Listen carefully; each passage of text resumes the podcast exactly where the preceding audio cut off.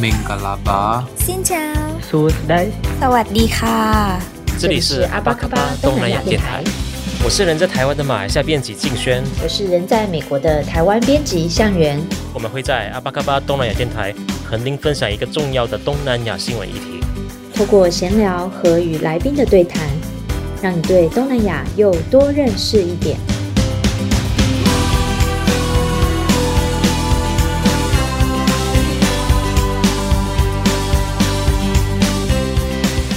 阿峇卡巴，大家好，我是主持人静轩。那今天呢，我很荣幸呢，邀请到了一位马来西亚的同乡，他叫李泰德。那李泰德呢，现在是马来西亚莫迪卡民调研究中心的研究员。那他也是台湾暨南大学跟政大硕士班毕业的。对，那他他主要是研究呃选举政治。那相信大家也知道，最近马来西亚呢又换首相了。他可能有如果有关注马来西亚的发展的话，就发现说，诶，马来西亚怎么这两年多来就快快三年了，怎么快呃这么频繁的去换首相呢？包括说我们在二零一八年就是政党轮替了，就是由马哈迪担任首相。那可是，在去年二月呢，马来西亚发生一个政变，叫喜来登政变。那不过不是不过不是军事政变，而是因为马哈迪领导的政府呢，因为在内阁上在在国会议席上得不到足够的支持而垮台。那之后呢，就由慕尤丁担任首相。不过，在今年八月呢，他却又因为得不到足够的支持呢，结果马来西亚又换首相了。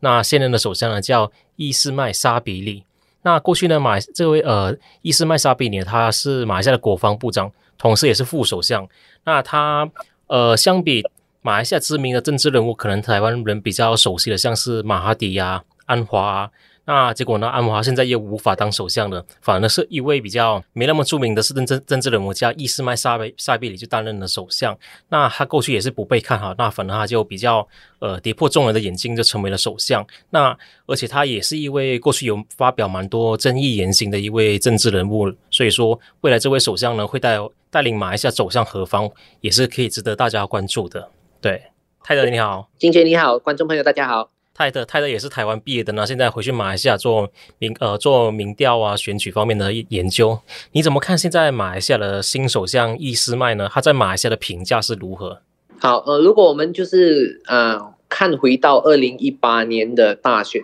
当时是西蒙就是获得一百二十一个席位，再加上他的这个盟党，所以呢就是马哈迪当首相。然后马哈迪后来呢就是因为党就是西蒙内的这个。啊，四四个政党，因为呢，大家都有一些不同的目标，而其中一群人的目标呢，就是呢，要阻挡安华，就是在马哈迪任相过后接替担任啊新首相，所以呢，才发生了这个刚才啊竞选所说的这个喜来登事件。所以当时呢，啊，这个西蒙的一群国会议员就是联合了啊当时的在野党，比方说巫统啊、伊斯兰党、沙拉越的这个政党联盟等等，就是凑够议席后呢，就是嗯。推举了这个啊啊，我们的第八任首相慕尤丁穆穆尤丁上任哦，所以当时很多人就嘲讽，是说这个西蒙只有担任了二十二个月的政府就垮台哦，但是啊后来呢西这个国盟我们也说这穆尤丁的政府是国家联盟嘛，Perikatan Nasional 国盟政府。啊，其实呢他他的这个寿命是更短，是十七个月，所以嗯在国盟的这个啊。执政的末期当中，你可以看到，就是当时最主要是首相慕尤丁是跟巫统的当时的一群领袖是闹这个分歧的哦，所以当时呢，慕尤丁呢，他一直以来呢也是利用巫统的另外一派，就是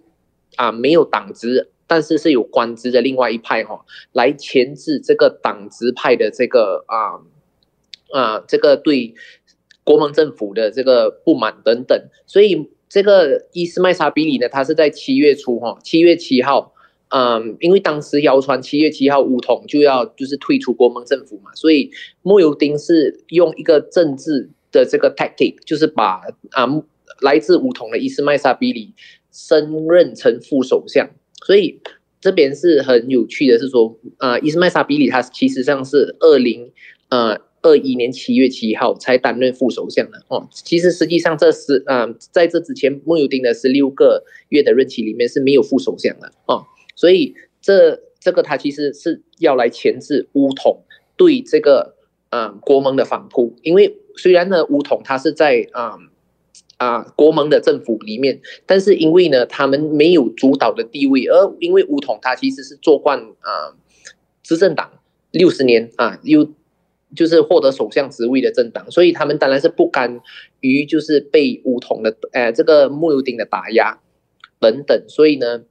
最后呢宣布退出政府。所以伊斯迈沙比里他只是利用了四十天啊担任副首相的时间呢，就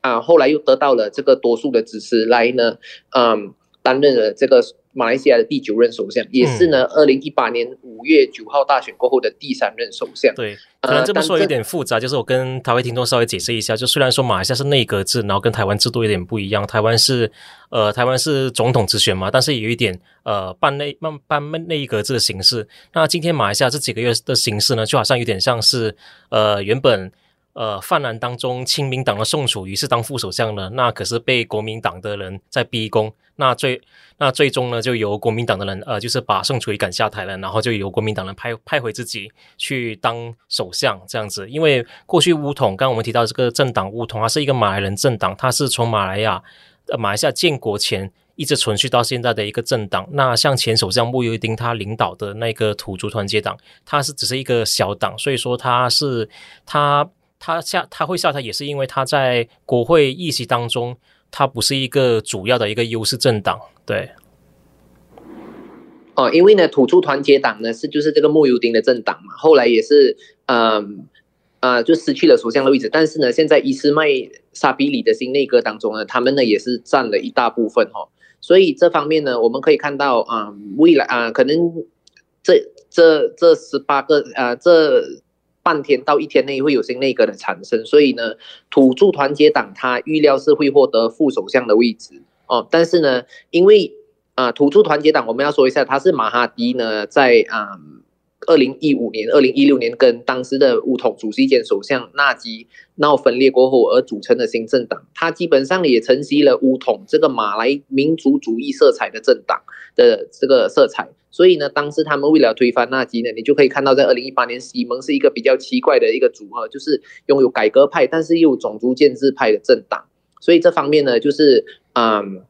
也是在二零一九年这个呃二零二零年喜来登政变发生了一个嗯一个一个引爆的一个其中一个原因哦。所以我们现在说回到伊斯迈沙比里，就是大家他其实呢对大家啊，大家对他可能是比较陌生啦，但是呢，实际上嗯。这个穆尤丁在二零二零年三月担任首相过后呢，伊斯迈沙比里他是被委任为国防部的高级部长嘛？哦，为什么是高级部长？因为呢，当时呢，呃，穆尤丁就是要避开委任副首相这个事情呢，委任了嗯、呃，来自当时政的这个执政联盟的四个领袖担任高级部长哦，所以嗯、呃，后来呢，嗯、三月十八日，马来西亚就是进入了第一次的这个啊、行动限制令，因为当时呢，这个啊 COVID-19 就已经。啊，传播开来了，所以，嗯，伊斯迈沙比里他其实他担任一个非常关键的角色，就是呢，国防部高级部长，但是他同同时是统筹这个马来西亚国安会国家安全理事会哦，他的角色现在就是当当时他的角色是有一点像是这个台湾的陈时中这样子啊，他会要发布啊这等等的这个疫情的资讯啊，还是要做出任何的限制等等。哦，当初呢，马来西亚的这个老百姓不能跨州跨县啊，什么行业不能开，什么行业可以啊营业等等，都是由他来做主宣布的。所以，他其实呢，在这十七个月内，在国盟政府底下，他的这个诶曝光率其实是蛮高的哦。所以大家呢都会深入的讨论。但是到了这个啊执政国盟执政的末期呢，嗯，他。被人家就是拿出来说了嘛，就是因为他还是副首相，很有可能在国盟倒台后会接任首相哦，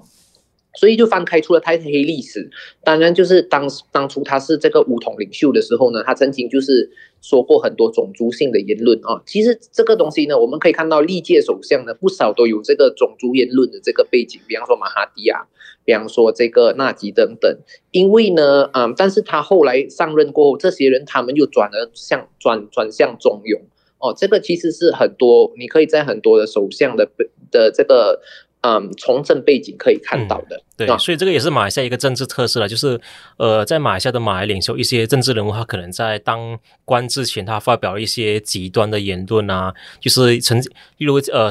刚刚辞呃刚刚那个。呃解散之前的外交部长西山穆丁，他曾经呃就是好像是发表说要要用华人的血来软马来马马来马来剑嘛，对不对？那个是那个纳吉啊，在哦对前首前首相纳吉，对，就是反正这个啊。呃竞选说的这个希沙穆丁，这个是我们第三任首相的孩子哈，他应该是说他那时候就是啊，在五统大会，当时是他是青年团团长啊，就是举荐这个马来短剑啊，就是说呢，就是马来短剑的意思其实是啊，跟马来人尊严是有相关系的，就是说啊，警告啊，在国内的非马来人不要尝试去就是啊去挑战马来人的特权。而这个这个啊、呃，是发生在二零零六年的这个五统大会事件上，但是这个也是非常标杆性的的一件事情啊。后来是有一些政治学者就有说过呢，啊，马来西亚中庸政治啊，实际上是在那年就是啊举荐过后，就是啊转向变成是啊右倾的政治啊。嗯，对，所以基本上很多政治人物他们在可能当官当首相之前会发表一些比较极端言论，可是当当权之后呢，是为了呃笼络比较。呃，就是温和派的马来人，或者是或或者是非非马来裔选票，那开始会表发表一些比较呃和善的言论，像是现在伊斯麦沙比尼呢，他上任首相之后，他就说他提出一个口号叫呃我们都是一家人，对。那可是他几年前呢，他也发表过言论说，就是指控马来西亚一个组织叫董总是比较维护马来西亚华文教育的一个组织呢，就指控他是一个极端组织。那他过去还有发表一些。呃，有一些争争议性的动作啊，包括说去吃海龟和呃吃海龟肉嘛，对不对？就是他在一直在被调侃这件事情，调侃这件事情。嗯，所以就是刚才说，就是为什么呃很多首很多首相甚至是巫统的领袖，为什么他们会有这个必经过程？主要是因为呢。呃，巫统他毕竟党内还是有一个民主机制，就是如果今天一个领袖要上位的话，他必须要获得基层的支持。所以我们可以看到，巫统很多领袖要上位的时候，他要得到基层支持呢，他必须要用比较煽动性的言论来呢促使他上位，进而呢去呢博取到啊、马来巫统基层的这个支持，从而可以。把他上位啊、拉上位，包括说今天的巫统主席阿莫扎西哈，也是啊、在上任前也是很多类似的言论等等。但是因为当你担任到首相过后，你必须要关注的是全国性的议题，而你不可以只是看是单一种族的问题，尤其是经济这一块。所以你看马哈迪，他曾经在六十年代就是也是一个非常种族主义的这个啊巫统少壮派领袖啊，甚甚至曾经在这个马马来西亚国会呢，就是。嗯，跟李光耀，那当时李光耀曾经是马来西亚的国会议员哦，用这个新加坡总理的身份，嗯，就是在讨论呢，就是马来人是否要有特权的这个啊、保护的问题。但是他上任过后呢，他实际上呢推展了一些啊、全民性的议题，比方说，嗯，他在一九九零年初期啊，就是提出了这个 Wawasan Dua Pulo Dua Pulo，就是呢啊宏愿二零二零年的这个。愿景就是马来西亚要在二零二零年成为先进国，可是在二零二一年呢，对，还没有成，还没有成为先进国。对，这个是一个啊，我们可以说是悲剧哈。但是，所以这个这些议题，我们可以这些标语都是啊，团结全民的。比方说，像刚才竞选谈到的 Keluarga Malaysia，就是啊，伊斯麦沙比里在上个星期啊上任过后有谈到的这个啊新的马哦，我这个马来西亚一家人的这个概念啊。其实呢，都是啊，首相上任初期过后呢，他为了呢要要这个把全民团结聚合起来呢，都会呢要抛出这些啊、口号啊。嗯，那他接下来面对的挑战是什么？就是主要还是防疫嘛，因为你刚刚提到说他呃之前在过去十七个月都担任就负责国内防疫的工作，那防疫这方面大家对他评价是如何呢？嗯，他之所以可以担任到这个首相哦，是国家皇宫。根据国家皇宫的说法，是在两百二十个国会议员当中，他是获得了一百一十四人的支持啊。其实换言之，就是有一百零六个人没有支持他。其实，在这个一一四对一零六的情况下，他是算是非常的薄弱的。而且，啊，国家元首已经说过了哈，就是首相被委任过后，他在下个月的国会呢，他必须要去国会提成一个。啊，undi percaya 就是啊，国会信任呃这个首相的信任动议，所以嗯、在未来这一两天会发生的这个新内阁的这个名单当中啊，当然是会有赢家，当然是会有输家，所以这个当然是会牵动到这个啊，他是否会在九月初过关的这个问题啊，这个是他第一个要面对的，所以嗯，政治问题他现在。啊、跟这个防疫经济问题其实是同等的重要的，所以他必须要经过啊、避过政治的这个信任这一关。哦，昨天他其实是跟西蒙三党会面哦，就是西蒙三三党的这个领袖，基本上就是赞成这个政治停火。而呢，当这个另外一方面是马哈迪，他也说到，就是讲说，嗯，他也是不再赞成，嗯，在下届大选前有一个新首相的出出的产生哦，因为嗯，三年内换三个首相，基本上是马来西亚不曾发生过这这个这个问题的哦，而且呢是政治问题大于防疫问题，而并不是因为防疫失败呢而导致这些，嗯，首相更迭的的发生哦，所以当伊斯麦沙比里他。遇过遇到这个政治问题过后，他很我我是认为，如果是说九月初的这个国会信任动议，他预料是可以过关嘛。过关过后呢，他第二个要面对的就是这个防疫的问题。防疫的问题呢，基本上，嗯，呃，我们可以说他其实是一个非常呃幸运的这个新首相哈，因为呃，其实穆尤丁的这个首这个内阁末期，其实。诶，这个尤其是 vaccination，就是啊，这个疫苗其实是打了，就是它的那个进，它的这个市场多了进度，对，已经进度算是很 OK 了。尤其是啊，我们说疫情最严重的这个巴生河流域一带，也就是说啊，吉隆坡市区跟周遭的这个雪兰莪州啊，它的这个啊接种率已经超过百分之七十了。啊，我这个是两针哦，不是，诶，就是就是已经 fully vaccinated 了，就是完整接种率。对，已经完整接种了，所以这方面他算是会去享享享受到这个啊果实了，就是这个呃完成接种的果实。所以下一步他可能看到的会是啊，我预计就是说啊九月初甚至是九月中，疫情稍微会稍微缓和，因为当你已经来到一个啊。最高峰，对。一个对，所以到时候呢，嗯，疫情应该是会有缓和，所以缓和过后呢，政府预料会就是公在每个州公布，就是已经进入第二阶段、第三阶段、第四阶段，大家可能会呃，大家的行动啊，大家的营业，这个啊、嗯、经济的这个活动等等都会进一步的放松，到时候可能市场会火起来，所以这方面呢，大家可能会看到的是，诶，这个新首相上来过后呢，实际上经济是。有火起来的状况啊，实际上呢，你可以看到在这一两个周末，你去看到这个啊卖场，卖场的人开始有慢慢回来了，哦，这代表是说呢，呃，这个经济算是开始是慢慢回稳了。因为当这个啊穆尤丁他要下台的前几天，他就宣布就是嗯放了第一个第一支箭嘛，这个第一支箭就是呢，就是啊让一些营业。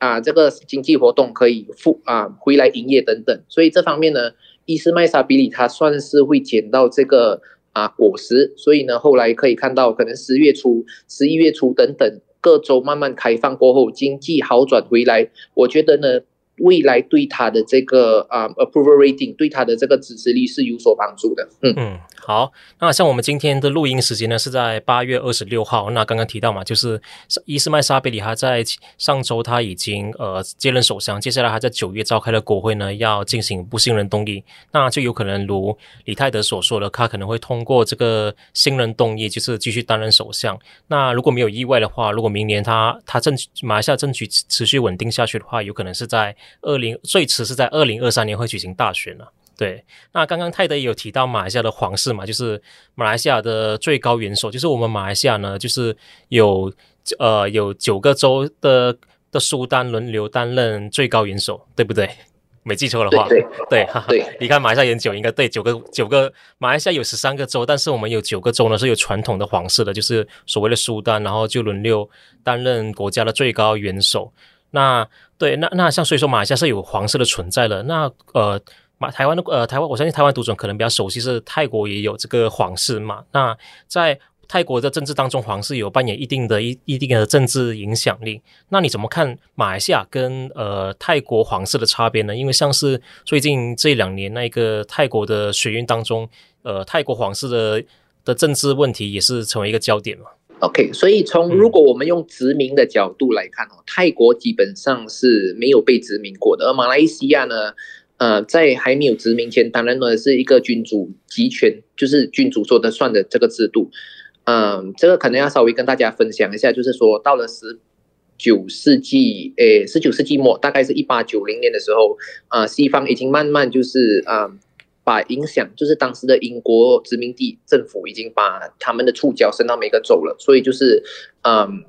有稍微就是去影响到当时苏丹的权利。所以后来呢，这个事情影响到后来独立之后呢，实际上马来西亚的政府是掌握实权的，而呢这个皇室呢，它实际上我们的我们的宪法马马来西亚的宪法，它其实是从哪里来的？是从英国啊、以英呃以印度还是加拿大、纽西兰、澳大利亚等等的国家为版本。所以呢，这个马来西亚的这个基本上它的诶皇室制度是有这个呃君主立宪制的色彩的，就是政府是大过。啊，政府是掌握实权，那么呢，君主他实际上是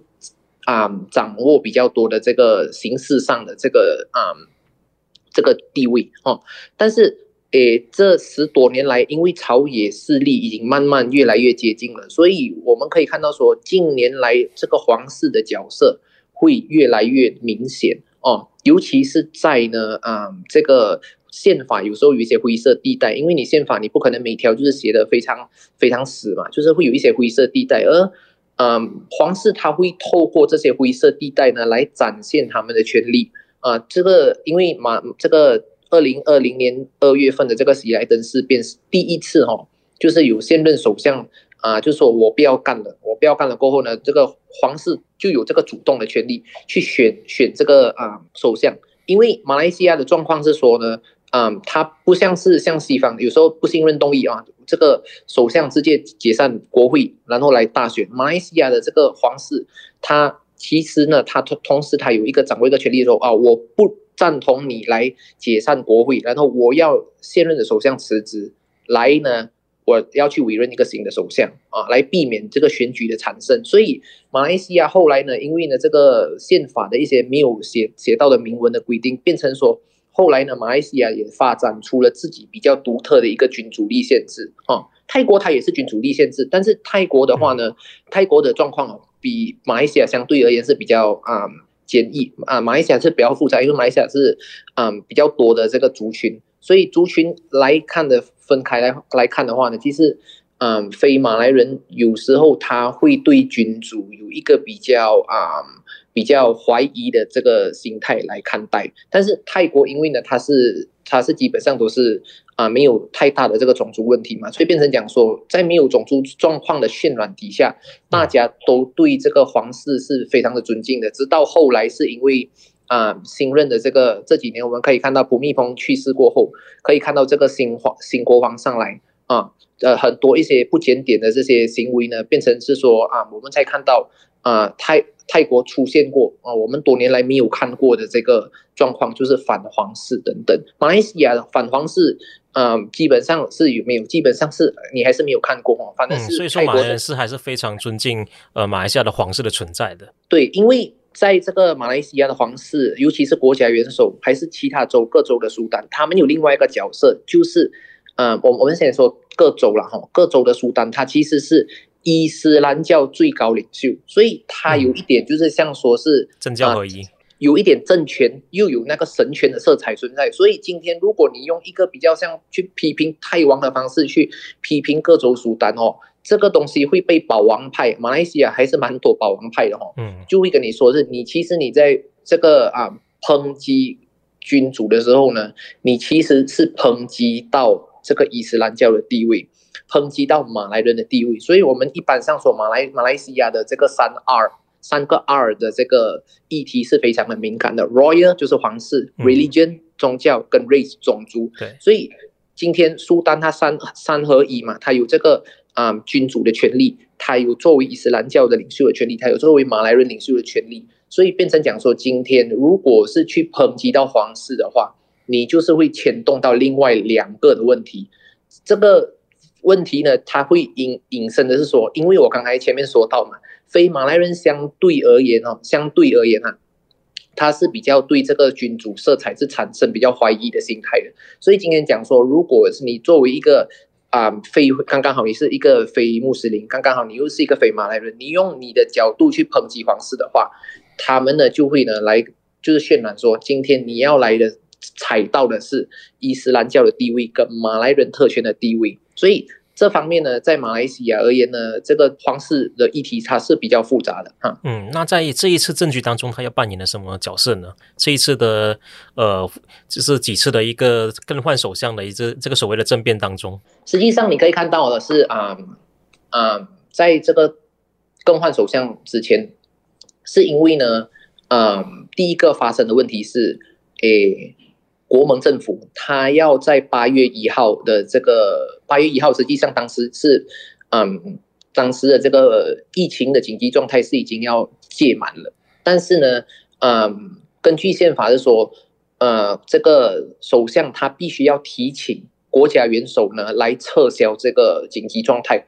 而国家元首的态度是说，啊，请你们把这个东西拿到国会去讨论，但是在国会没有讨论的情况下，又没有在获得元首的允许下，政府他自己就是就是就是去废止了这个紧急状态啊。虽然大家大家都是觉得说啊，其实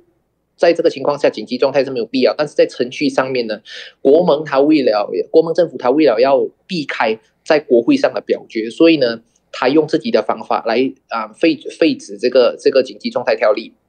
这个方面呢，就是有啊一点危害到这个君主作为国家国家元首的角色，还有呢就是国会民主制度的这个角色，所以变成讲说到后期啊，我们可以知道呢，其实啊现在的三大马来政党啊都在这个政府里面嘛，一般上都是非常保王的，但是他们这一这个情况呢，反而是去踩到了这个啊污蔑皇室的这个问题啊，所以变成讲说呢，实际上国家元首他在这方面呢，你可以看到。他的一些、呃、言辞啊，当然国家元首他不会自己出来开记者招待会啊，说什么什么，但是透过皇宫、呃、发布出来的这些公公公告等等，你可以看得出，其实是嗯、国家元首还是皇室这这一边这一方面呢，他实际上是对政府是不满的啊，而且呢，在这个啊八、月份的时候，呃八月初期的时候，穆尤丁他实际上呢是已经失去国会多数的支持了。这个国家元首还自己跳出来说，请你自己回去看看国啊宪法第四十三条啊第二项的条文啊，那条那个条文是什么意思？就是说啊，这个首相如果失去国会多数的指示的话，他必须要下台或者解散国会啊。其实这个一般上我们在马来西亚的这个政治发展来看的话，你不曾看到这个元首还是国家元首啊，他。会用这个比较明示的方式来迫使一个民选的政府啊下台啊等等，所以这方面呢，这我可以说是这几个月发生了很多，就是宪政上它没有发生过的情况。而嗯，这个我们知道现任国国家元首苏丹多拉他是来自彭亨州的嘛，他是彭亨州苏丹哦，因为呢轮轮轮任轮到他嘛，然后他也是历史上唯一一个，而且呢，嗯，又是两次。要主动去接洽所有的国会议员，来啊确认谁获得多数议员的支持，进而呢来委任那个领袖呢来担任首相。这个是历史上哦第一次发生的事情，而且在他的身上一就是一年内就发生了两次啊，所以这个是我们可以看到在宪法上是没有发生过的事情。所以后来这个东西。因为没有发生过嘛，马来西亚它讲究的是这个啊宪政惯例 conven 啊这个 constitutional convention，就是你今天立下了这个宪政惯例的情况下呢，未来如果呢其他的国家元首他会面对到同样的状况的话，他就会用现在这两年发生的问题呢来作为呢这个宪政惯例呢来去。解决呢未来发生的这个类似的状况。嗯，那像是英国，它是它是一个蛮悠久的一个内阁制国家嘛，它发生这个首相难产的问题，一般上是不会寻求英国皇室来处理，而是直接大选，对不对？英国的话，它的这个还是其他西方民主国家，你可以看到啊，I mean 就是有英国色彩的，比方说是澳洲还是加拿大，通常国会这个首相他失去国会多数的信任的话，他通常唯一的状况就是说。嗯，他就是解散国会要大选，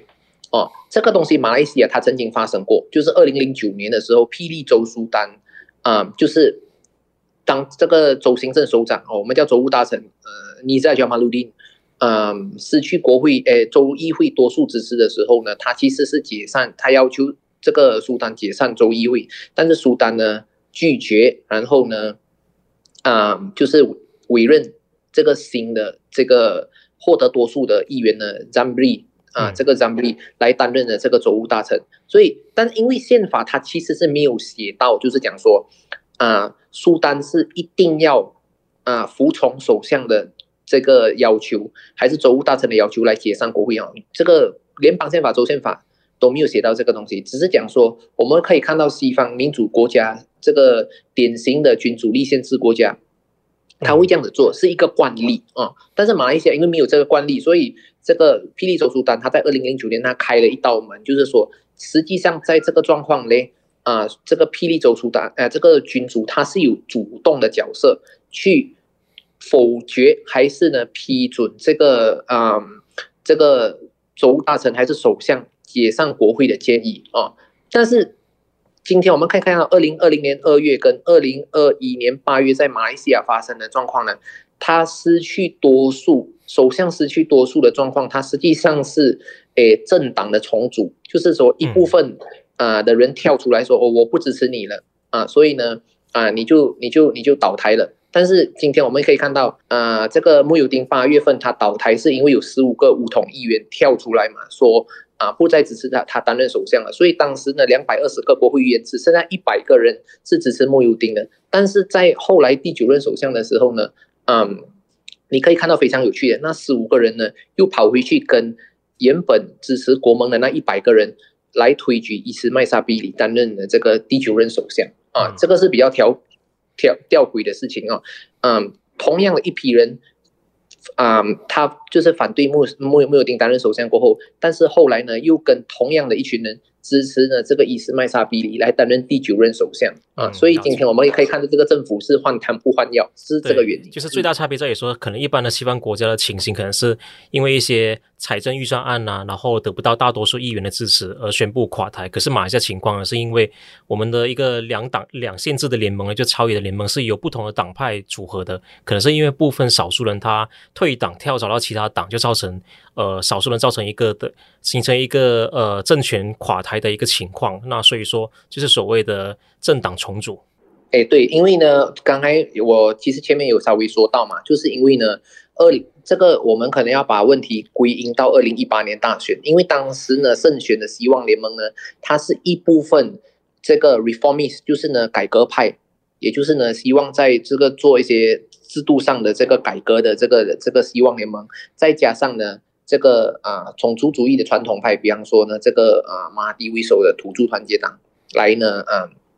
来组织新政府，所以你新政府里面其实上是有一群，就是啊两群不一样想法的人，所以这个呢，它实际上是嗯造成二零二零年二月喜来登政变的一个开端哦，因为呢，这个 reformist 他当时他要他要的是推举安华来做首相，但是对于呢这个少部分的西蒙的领袖来说，他们认为安华是太过自由主义的拥抱者 liberalist。因为呢，这个字 liberal 在马来马来马来社群当中是一个非常负面的意思，就是呢，你要求这个已经被扭曲成，比方说你在马来马来社群听到 liberal 是可能是说性解放啊，还是是说啊这个同性恋啊 LGBT 等等，所以你在马来社群 liberal 它是等同于 LGBT 的，而不是说政治自由等等的问题。所以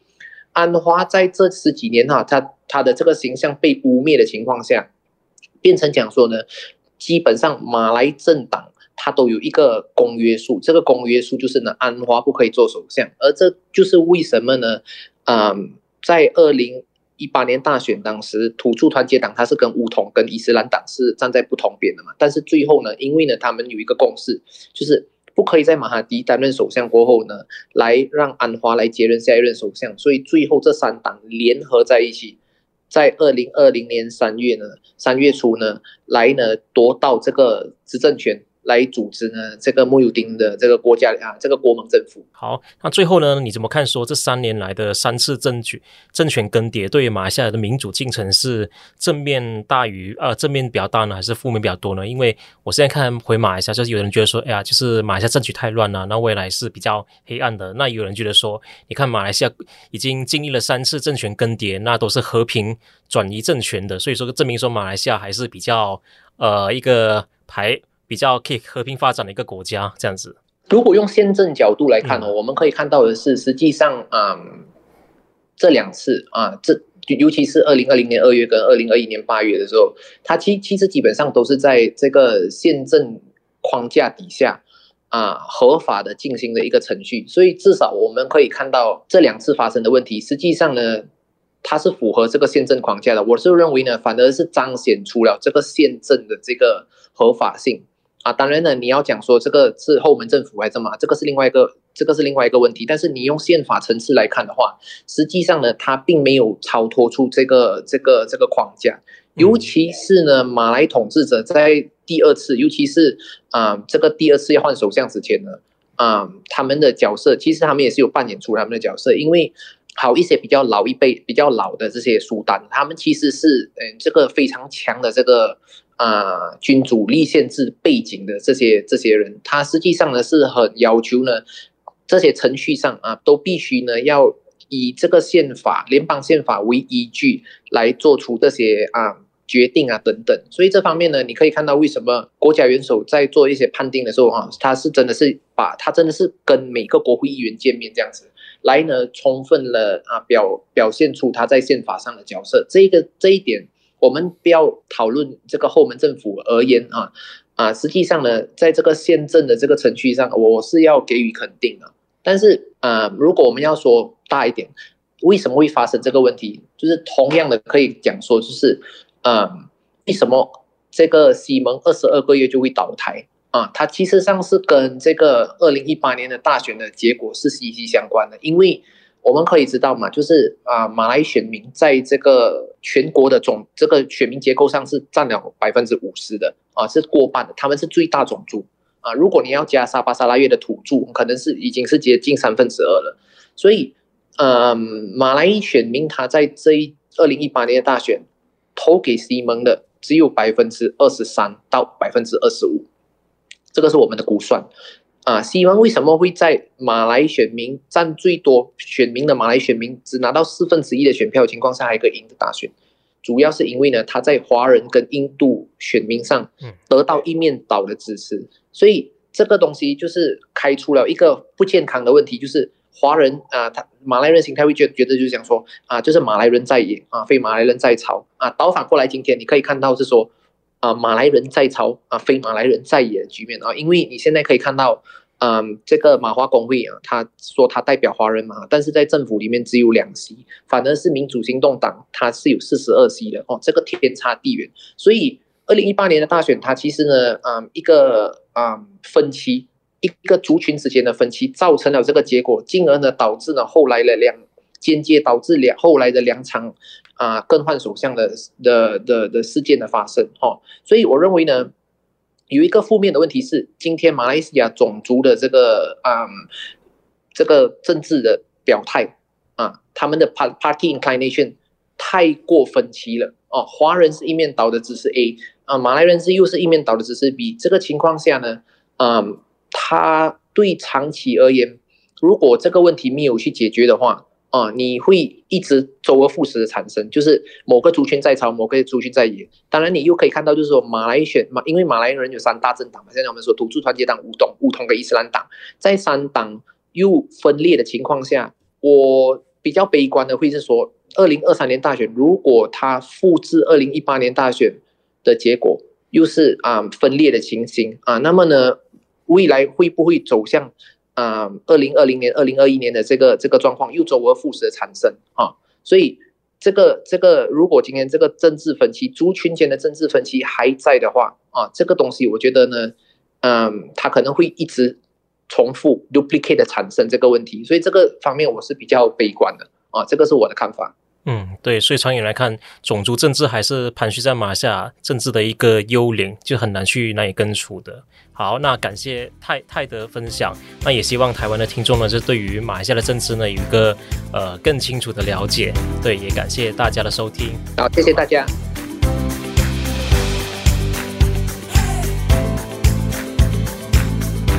感谢你的收听。如果你喜欢我们的节目，欢迎在 Apple Podcast、Spotify、SoundOn 等平台订阅我们的频道，也欢迎你为我们留言评分。你也可以追踪我们的 IG，透过私讯留言与我们互动，让我们一起把东南亚新闻的 Podcast 节目做得更好。阿巴嘎巴东南亚电台，我们下次空中见。